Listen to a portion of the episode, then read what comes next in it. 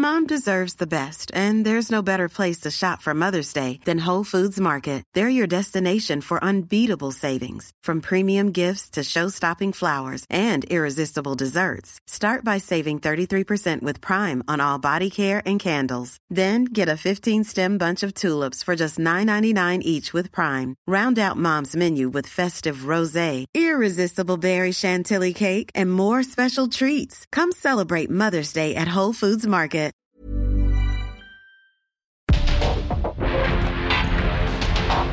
Porque el mundo actual no se entendería sin la economía, las finanzas y los negocios.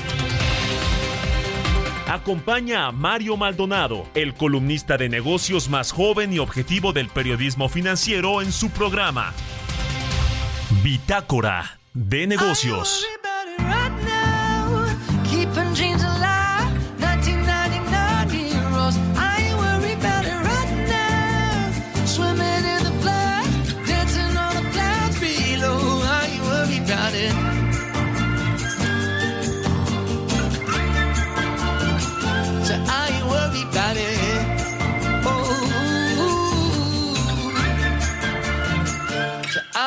About it. I don't know what you've been told, but time is running out. No need to take it slow. Step into your toe to toe.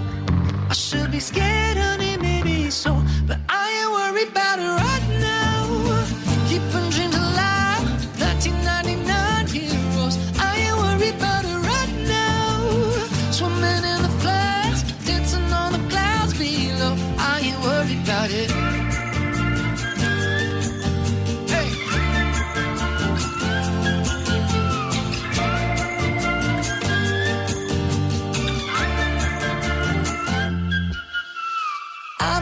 don't know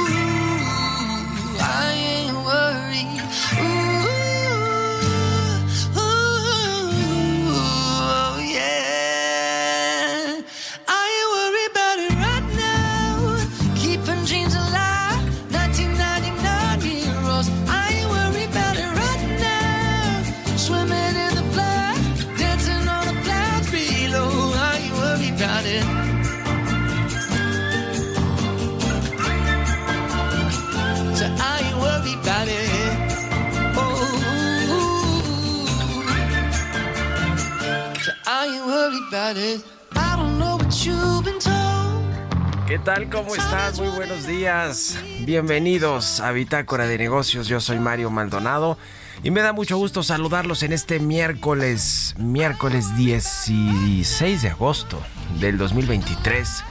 Estamos transmitiendo aquí en vivo en la cabina de El Heraldo Radio. Gracias por acompañarnos como todos los días, por madrugar con nosotros en estas frecuencias del Heraldo Radio en el 98.5 de FM aquí en la Ciudad de México y en el Valle de México. Pero también un saludo a todos los que nos escuchan, a todos y a todas los que nos escuchan en Guadalajara por la 100.3, en Monterrey, Nuevo León, que ayer perdieron los rayados del Monterrey, Nuevo León, nuestras eh, condolencias para la afición regia que perdió la semifinal de la League's Cup en Estados Unidos en, en contra del Nashville, ¿no?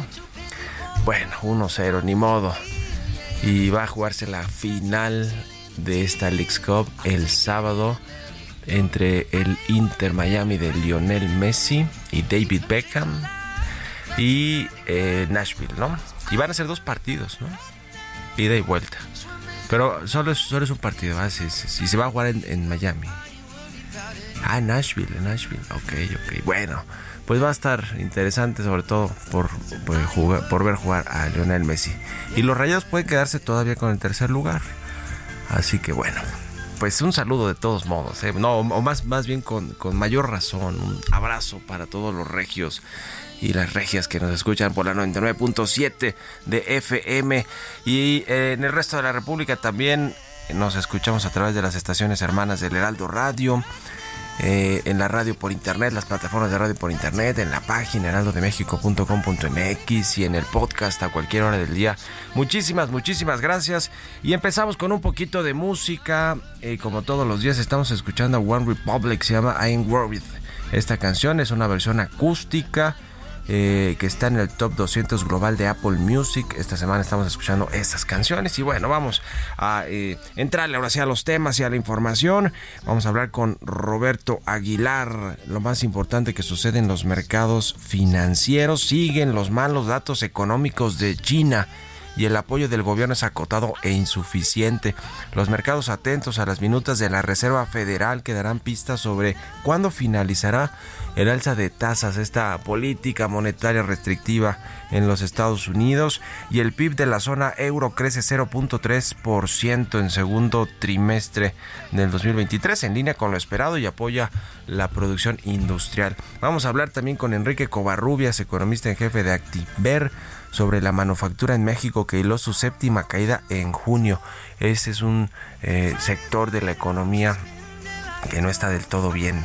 Eh, vamos a platicar los detalles eh, con Enrique Covarrubias. También vamos a hablar del indicador mensual de la actividad industrial que aumentó 0.6% a tasa mensual. Vamos a entrarle al análisis de estos indicadores que pudieran resultar un poco contradictorios con respecto pues al ritmo de la economía en esta segunda mitad del año. Eh, o, o digamos más bien de la primera mitad de cómo cerró eh, con una fuerte tendencia de, de crecimiento la economía nacional que está haciendo que cambien prácticamente todas las casas de bolsa los bancos de inversión los organismos multilaterales eh, todo mundo sus expectativas de crecimiento de México al alza, ¿eh? hacia arriba, arriba del 3% o muy pegado al 3% para todo el año. Vamos a hablar también con Ana Lilia Herrera, diputada federal del PRI, sobre los libros de texto gratuitos. Hay un foro que se va a llevar a cabo por parte de la opo- oposición hoy y mañana en la Cámara de Diputados para hablar de estos, de estos temas. Vamos a platicar también un poquito de las corcholatas. Ya ve que ayer se bajó, o sacaron más bien Enrique de la Madrid, que fue muy políticamente correcto al reconocer pues que estaba fuera ya de la competencia y que se quedaban Xochitl Galvez. eh, Santiago Krill, dos panistas y una prista, Beatriz Paredes. Así que vamos a preguntarle también a Analí Her- Herrera de este asunto. Y hablaremos con Mónica Lugo de eh, Prodensa, experta en comercio internacional, ex negociador del TEMEC. Ahora sí sobre este tema de los paneles, ¿eh? que Estados, que México le pidió a Estados Unidos para revisar el caso de dumping en barras de acero y ya eh, al parecer que va va a ponerle aranceles a algunos productos de Estados Unidos. Vamos a entrarle a los detalles, vamos a hablar del aeropuerto de Tulum, eh, que, que, pues va a ser controlado por los militares y que quieren que sea el hub junto con el aeropuerto Santa Lucía de la nueva aerolínea del gobierno de Mexicana de Aviación que van a relanzar. En fin, muchos temas que platicar, así que le vamos a entrar a estos y otros asuntos hoy aquí en Bitácora de Negocios. Quédense con nosotros en este miércoles 16 de agosto del 2023. Vámonos a un resumen de las noticias más importantes para comenzar este día con Jesús Espinosa.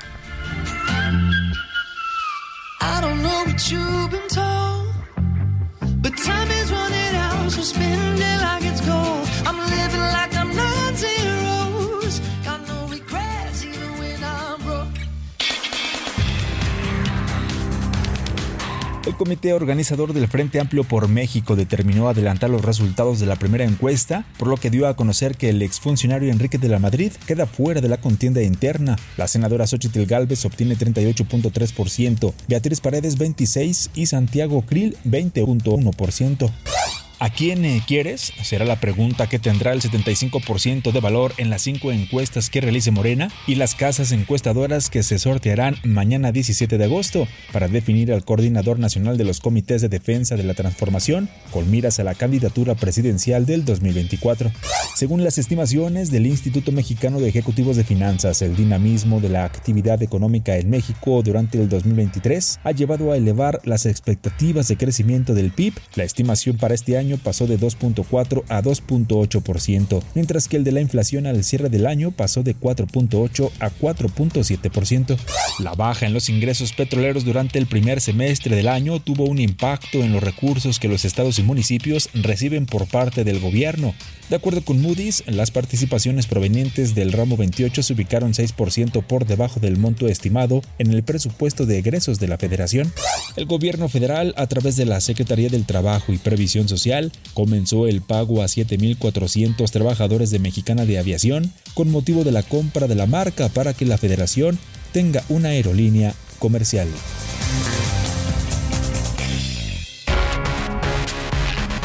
El editorial.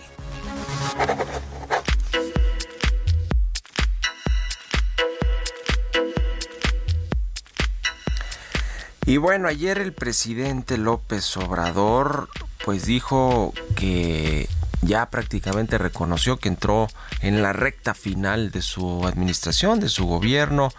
Dijo en su conferencia matutina que en 20 días va a entregar el bastón de mando, así lo llamó, a la corcholata ganadora de Morena. Ya ve que el proceso también, el proceso interno de Morena y de sus partidos aliados está por concluir.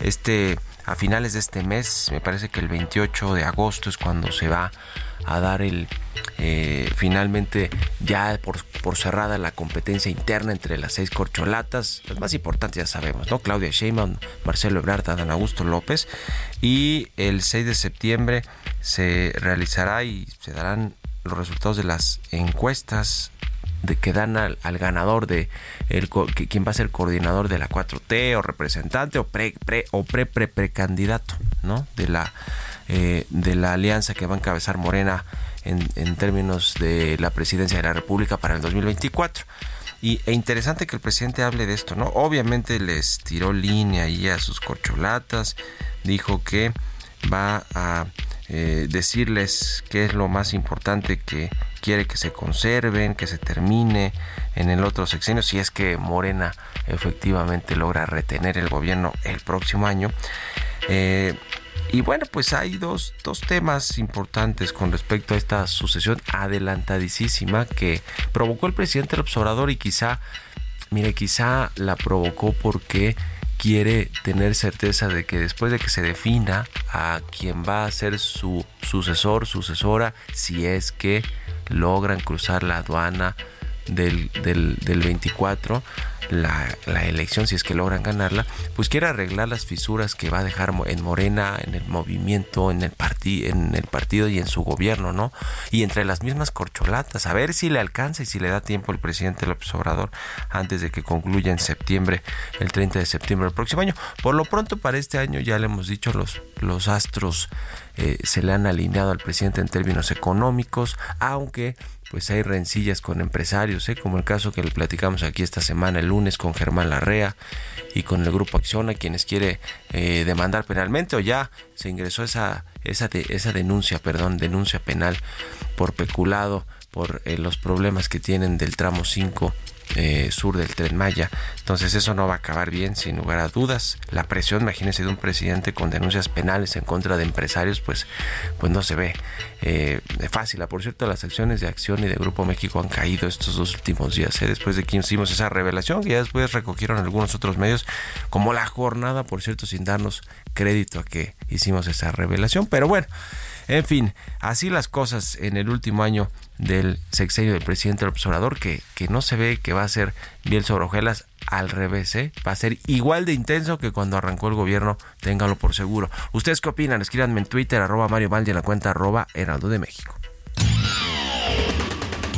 Mario Maldonado en Bitácora de Negocios. Bueno, hablando de temas económicos, de indicadores, vamos a platicar, le decía, con Enrique Covarrubia, economista en jefe de Actinver. ¿Cómo estás, Enrique? Buenos días. ¿Cómo estás, Mario? Muy buenos días. Saludos a todos los que nos escuchan.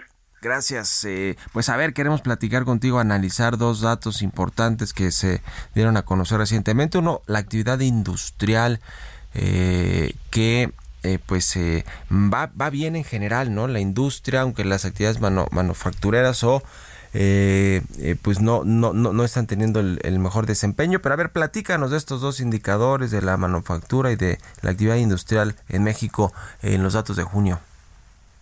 Sí, claro. Eh, la semana pasada se publicaron efectivamente estos datos de actividad industrial y de sus diferentes componentes. Estos son datos que se dividen en los cuatro grandes rubros de actividad industrial, el de manufacturas que es el más importante, pero también están ahí la construcción, la minería, y todo lo que tenga que ver con, la, con el suministro de bienes públicos, energía, agua y gas eh, principalmente.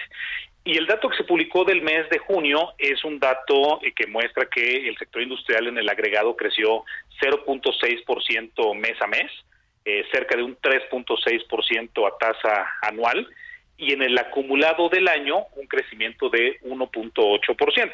Eh, si uno voltea a ver estos datos al corte de, la mitad del año comparado con, con, lo que se pensaba que iba a estar evolucionando la economía mexicana en el contexto de la economía global, pues son datos bastante positivos. Pero dentro de este sector industrial en el agregado ya comienzan a verse a verse ciertas eh, pues fisuras del contexto económico global que comienza a debilitarse.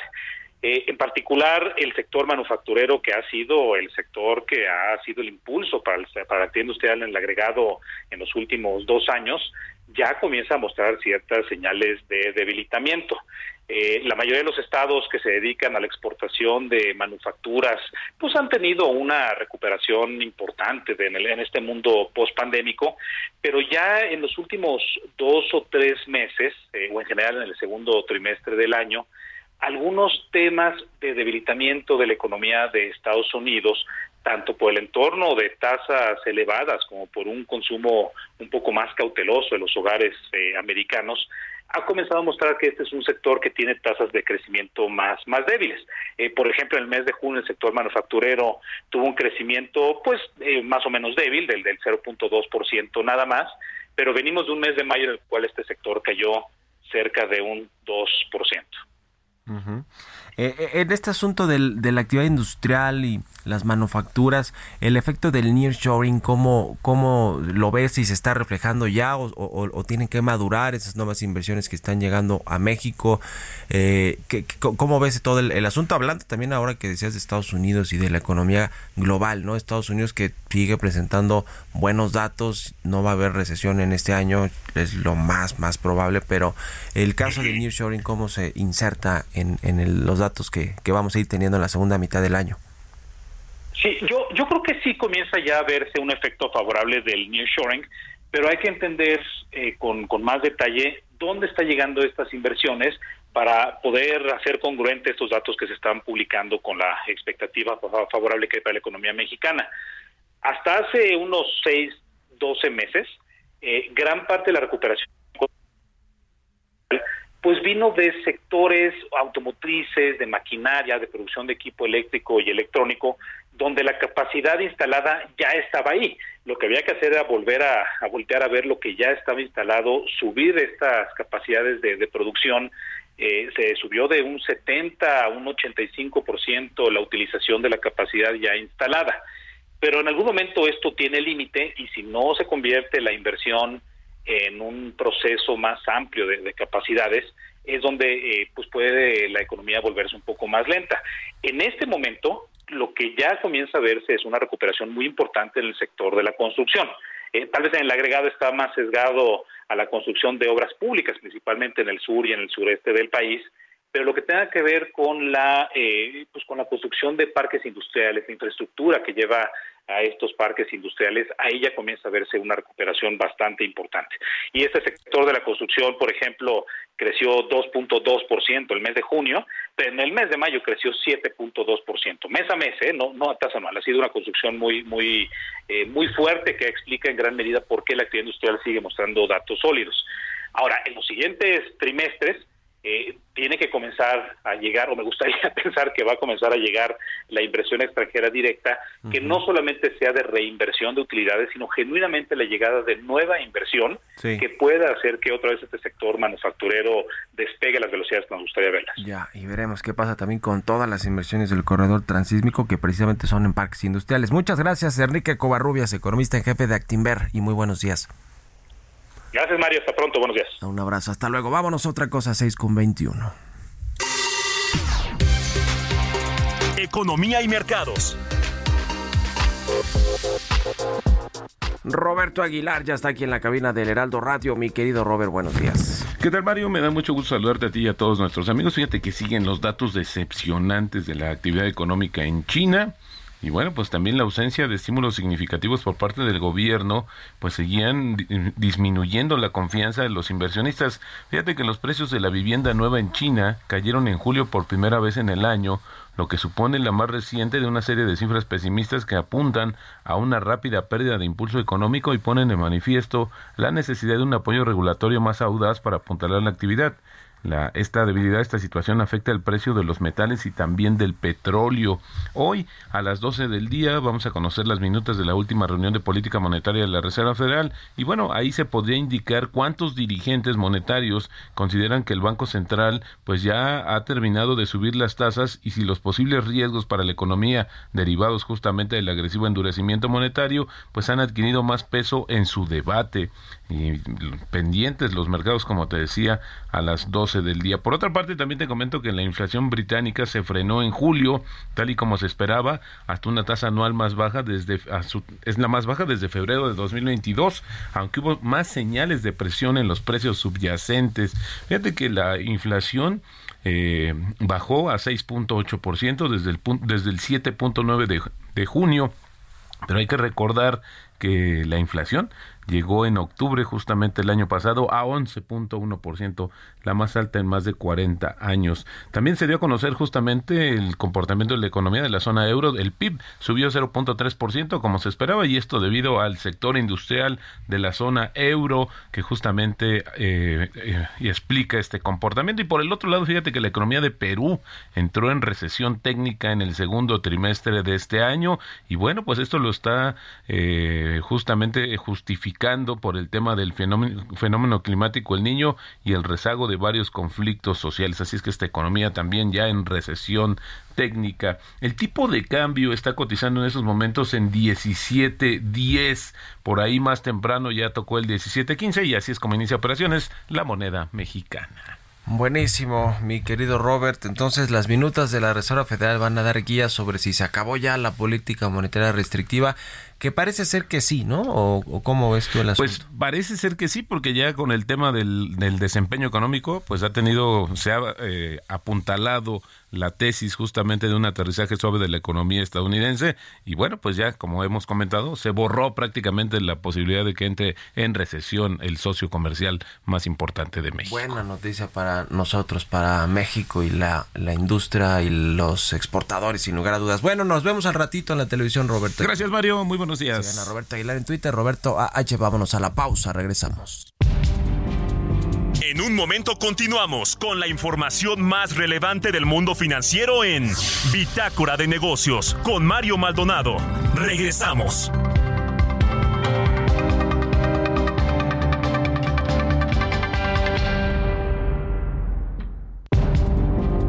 Estamos de vuelta en Bitácora de Negocios con Mario Maldonado.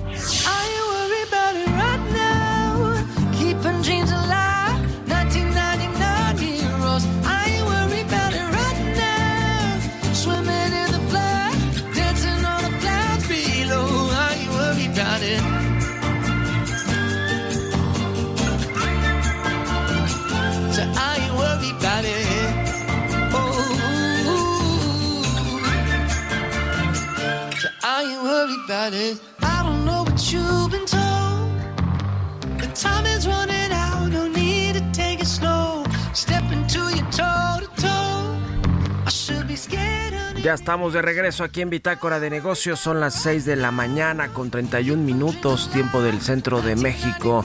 Y regresamos escuchando un poquito de música como todos los días, un cachito del programa. Escuchamos música y antes de irnos con información. I'm Sandra, and I'm just the professional your small business was looking for. But you didn't hire me because you didn't use LinkedIn jobs. LinkedIn has professionals you can't find anywhere else, including those who aren't actively looking for a new job but might be open to the perfect role, like me.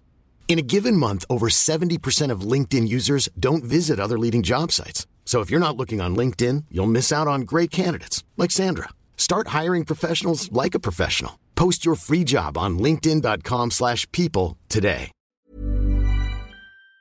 En esta segunda mitad del programa estamos escuchando a One Republic.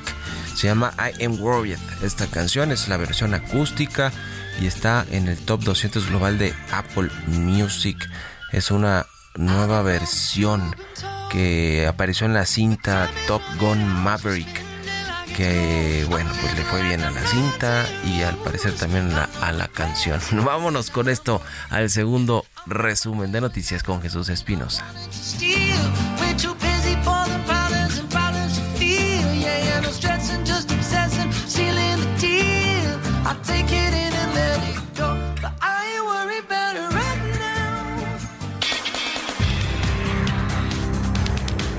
El Instituto Mexicano para la Competitividad consideró que en México es necesario ampliar la cobertura de gasoductos, pues solo así el país aprovechará a cabalidad la oportunidad que representa el nearshoring y cumplir el objetivo de desarrollar el sur-sureste del país. El Servicio de Administración Tributaria dio a conocer que durante el periodo de enero a junio del 2023 registró una recaudación de 2.275.086 millones de pesos, con el impuesto sobre la renta, impuesto especial sobre producción y servicios e impuesto al valor agregado como los que más sumaron a las arcas. El jefe de gobierno de la Ciudad de México, Martí Batres Guadarrama, aseguró que los libros de texto gratuito de la Secretaría de Educación Pública representan un derecho para los alumnos de educación básica, por lo que serán entregados en todas las escuelas de la capital del país a fin de cumplir con la ley. El Consejo Nacional de Agricultura advirtió que el cambio climático está poniendo en riesgo la seguridad alimentaria, por lo que es urgente tomar medidas para reducir las emisiones de gases de efecto invernadero. Señaló que en México la sequía ha afectado a más de 1.300 municipios y ha retrasado el inicio de las siembras para el ciclo primavera-verano. Entrevista.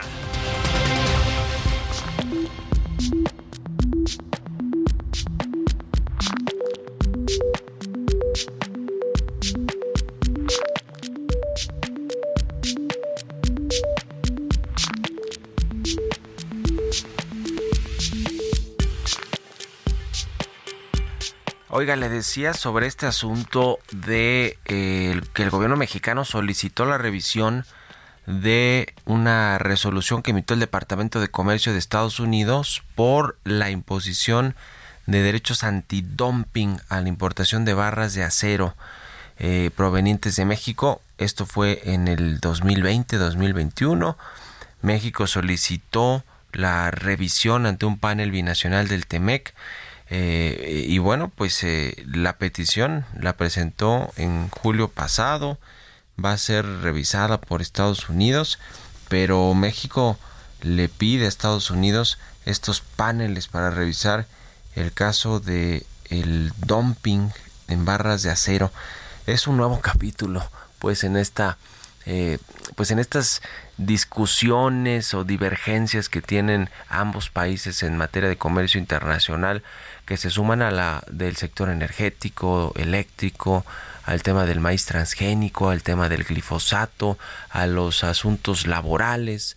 Ya ve que hay muchas eh, denuncias laborales en, en México por parte de sindicatos de cómo se eligen a los líderes sindicales. Y bueno, pues ahora se suma este otro asunto. Vamos a platicar con Mónica Lugo. Ella es experta en temas de comercio internacional, directora de Relaciones Institucionales de Prodensa, ex negociadora del TEMEC. ¿Cómo estás, Mónica? Muy buenos días. Muy buenos días, Mario. Qué gusto saludarte. Un saludo a ti y a todo tu auditorio. Igualmente, a ver, ponnos más en contexto sobre esta solicitud de México en el tema de las barras de acero. Claro que sí, eh, Mario. Mira, esta es parte también del, del mecanismo de solución de controversias que contiene el TEMEC. Recordemos que en el TEMEC existen distintos mecanismos para pues eh, eh, evaluar y, técnicamente las diferencias comerciales que pueden surgir entre los socios comerciales. Esto es algo normal y es parte del tratado. En el, en, el tratado existen básicamente cuatro tipos de mecanismos de, eh, solución de controversias. El primero es el que conocemos todos, cualquier cuestión que tenga que ver con el capítulo entre Estado y Estado, ¿no? Eh, cuando se pueden eh, activar este tipo de, mecanismos. el segundo, digamos, tiene que ver con inversionista Estado, que es cuando eh, el, algún inversionista siente que no se están protegiendo sus inversiones, en, eh, puede ser en distintos sectores, como es el caso que eh, puede ser el, eh, a, lo mejor el de energía, por ejemplo, que este también puede ser un, un tipo de, de tema que se pudiera activar entre Estado y Estado. Y otro mecanismo es el laboral, por ejemplo, que, hemos visto también en distintas ocasiones, en donde este, este es un mecanismo nuevo que se negoció, digamos, eh, al final de, la ratificación del tratado, en donde, donde pues hay, por, cuestiones laborales se activa este mecanismo de respuesta rápida y finalmente el, el último mecanismo es el de remedios comerciales que está en el capítulo 10 del tratado. Y ahí tiene que ver específicamente cuando se revisan, o sea, es un mecanismo para revisar las resoluciones definitivas que toman las partes en cuestiones de remedios comerciales o salvaguardias globales, antidumping y subvenciones, ¿no?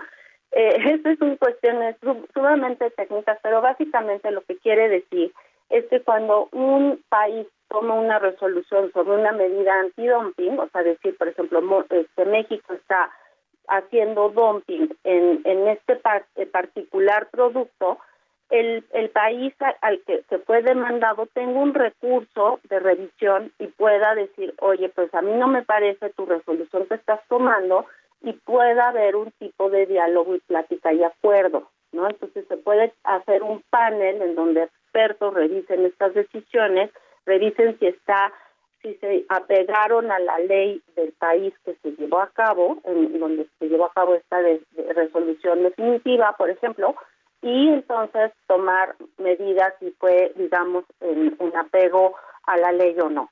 Entonces, eh, finalmente, en este caso, eh, Mario, que tú mencionas, de, las barras de acero presentado a, partir de el julio pasado, eh, forma parte de, este mecanismo que no es viejo, que siempre se ha hecho en donde las partes comerciales pueden revisar cuando se hacen este tipo de resoluciones.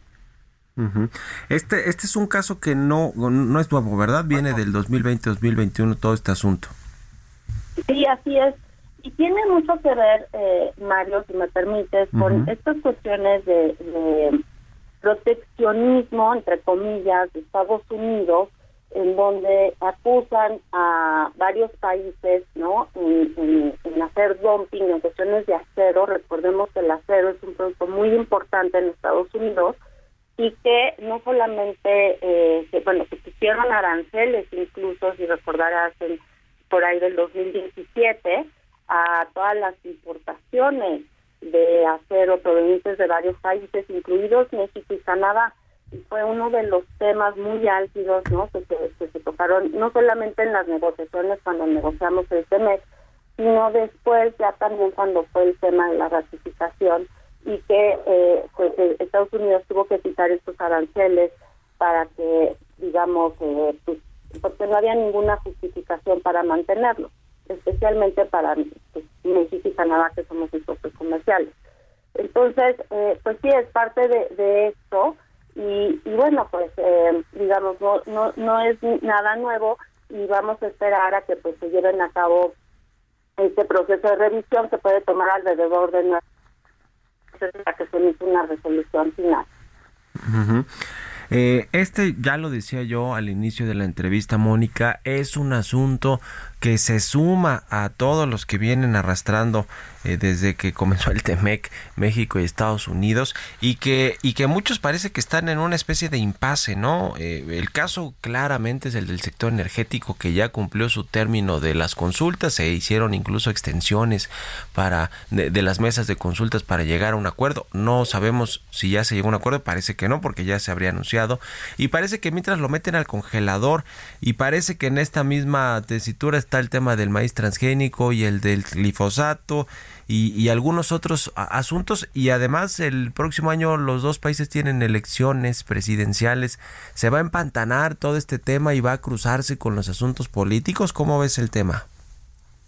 Pues mira, eh, digo, perdón, Mario, este, estoy, sí, yo creo, estoy convencida que sí hay eh, muchos, muchos temas que se pueden mezclar con las cuestiones políticas. En, en, particular en Estados Unidos hemos visto que sí hay una tendencia a ser un poco más proteccionista en ciertos productos en, y, sobre todo en, en, donde esos sectores se encuentran establecidos en una zona geográfica que pueda ser importante para Estados Unidos eh, en cuestión electoral.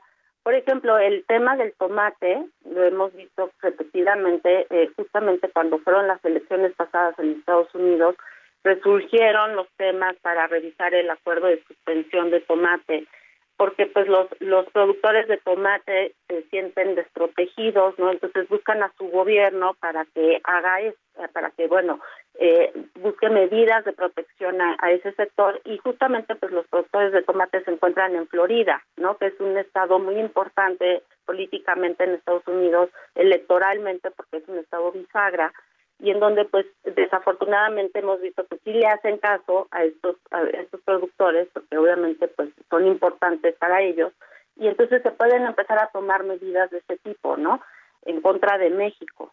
Eh, puede ser el caso de productos agrícolas por ejemplo y bueno ahora lo que lo dices el tema de, de pues el acero también ha sido un tema sumamente importante eh, justamente lo vimos con Trump que puso aranceles a, todos sus socios comerciales.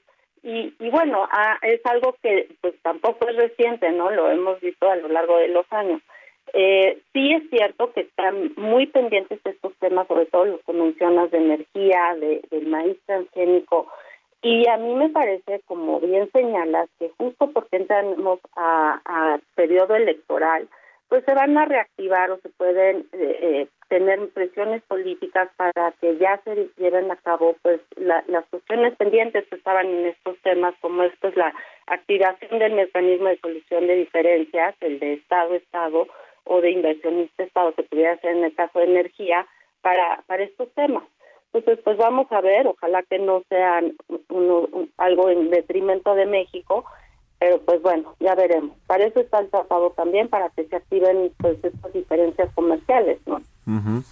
Bueno, pues eh, ojalá México salga bien librado de todos estos asuntos, porque no quisiera ver la llegada de Donald Trump diciendo ese tratado eh, que yo impulsé y que sustituyó al peor tratado de la historia, así le llamaba al, pasado TLCAN o el NAFTA eh, pues que diga no se ha cumplido como se debía cumplir y que nos eche digamos que ahora sí toda la carrocería y que amenace con, con eh, ponerle aranceles a productos que exporta México a Estados Unidos, digamos fuera del marco del TEMEC, en fin, algo arbitrario como suele hacer y como suele eh, conducirse Donald Trump, en fin, se puede poner peor, ojalá que lleguen a buen puerto para México todas estas negociaciones y que todo sea antes de que de que probablemente pueda regresar Donald Trump al poder en Estados Unidos. En fin, estamos eh, platicando en contacto, si nos permites, Mónica, y te agradezco estos minutos, como siempre, para el Heraldo Radio.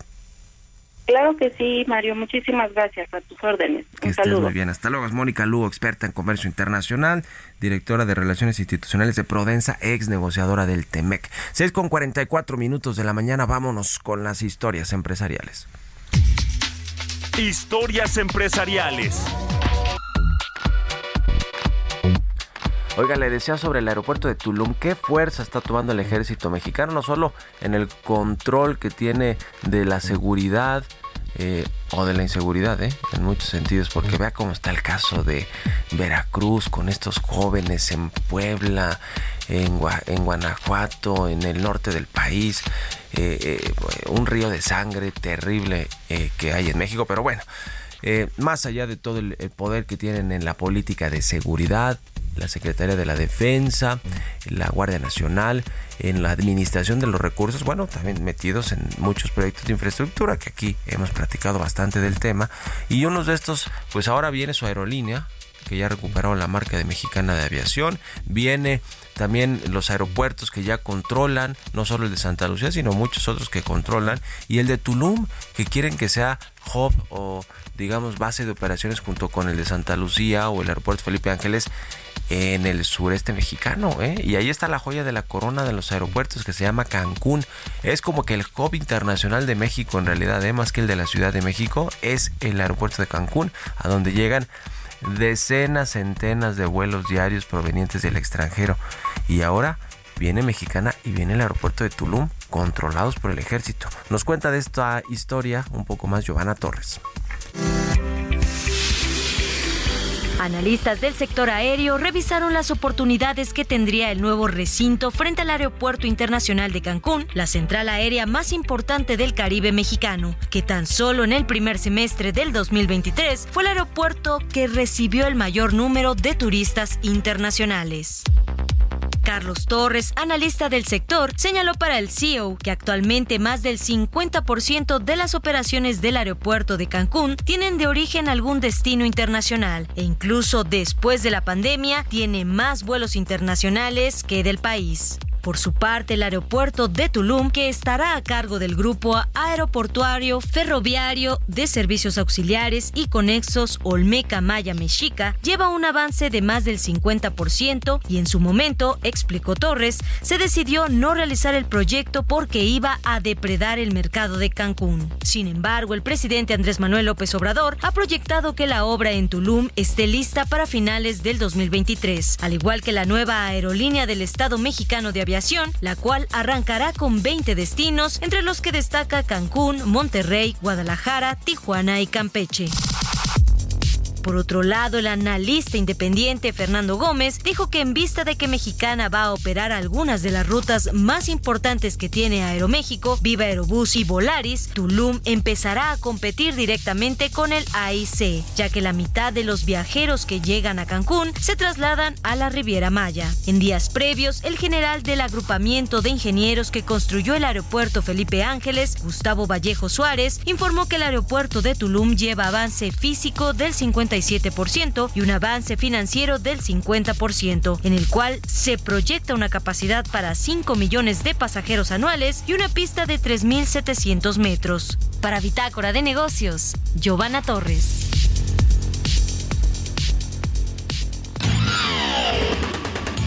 Mario Maldonado en Bitácora de Negocios.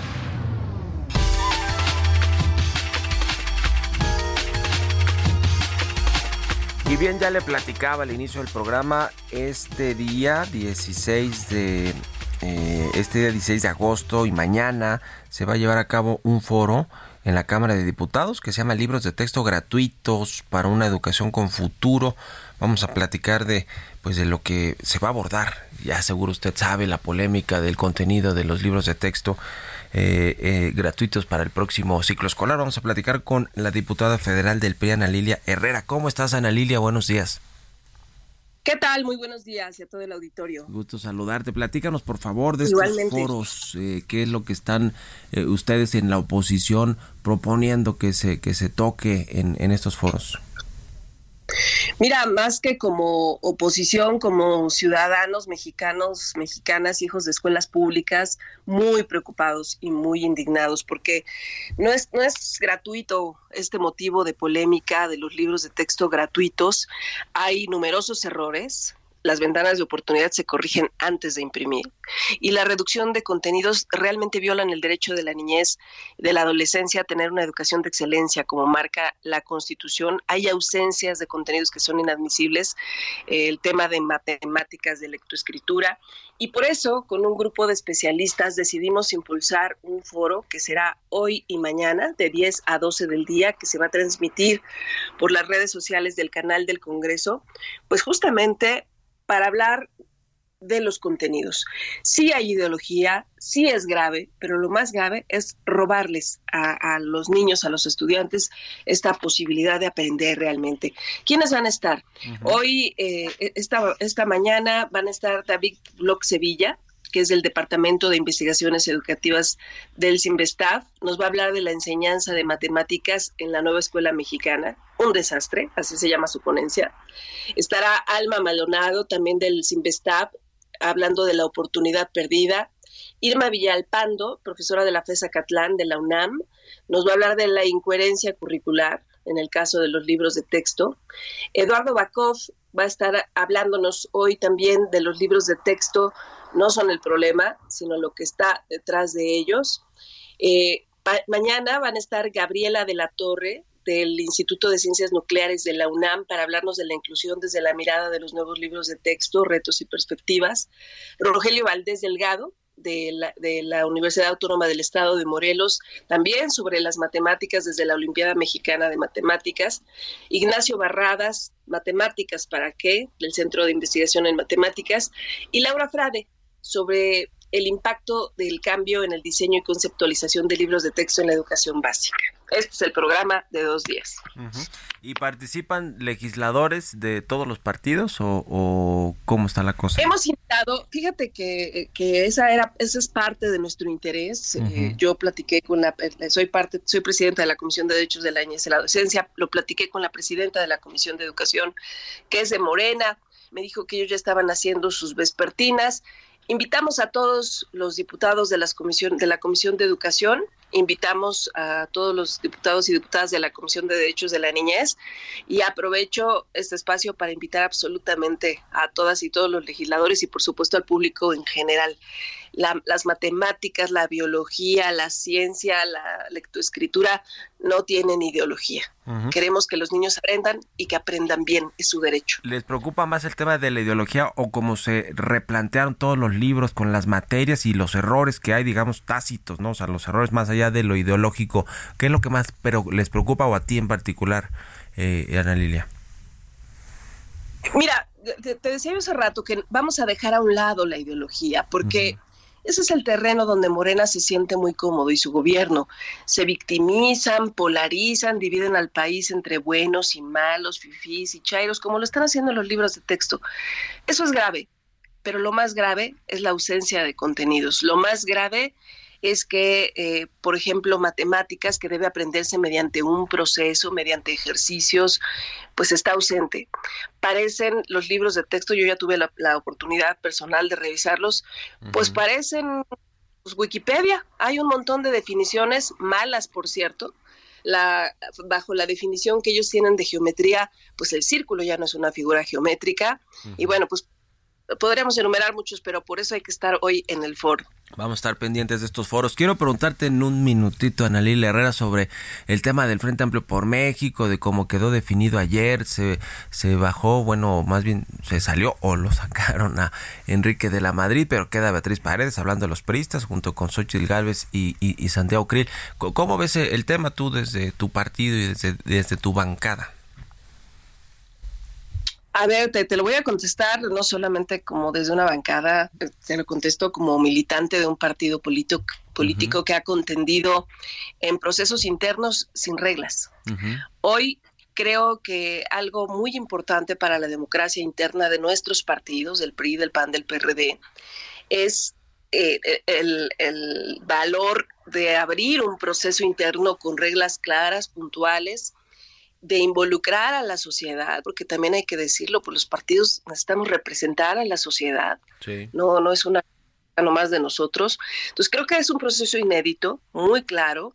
Eh, eh, Enrique de la Madrid y, Beatriz Paredes y Xochil Gálvez y Santiago Krill pasaron a la siguiente etapa, lograron recabar las firmas. Hay un grupo muy talentoso de ciudadanos vigilando que todo el proceso esté apegado a las reglas que, se dieron.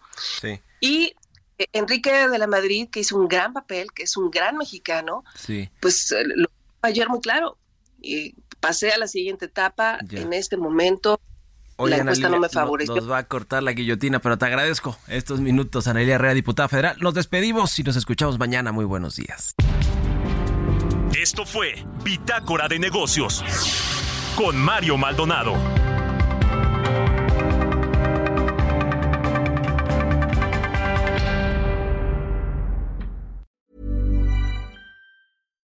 Hi, I'm Daniel, founder of Pretty Litter. Cats and cat owners deserve better than any old-fashioned litter. That's why I teamed up with scientists and veterinarians to create Pretty Litter. Its innovative crystal formula has superior odor control and weighs up to 80% less than clay litter. Pretty Litter even monitors health by changing colors to help detect early signs of potential illness. It's the world's smartest kitty litter. Go to prettylitter.com and use code ACAST for 20% off your first order and a free cat toy. Terms and conditions apply. See site for details.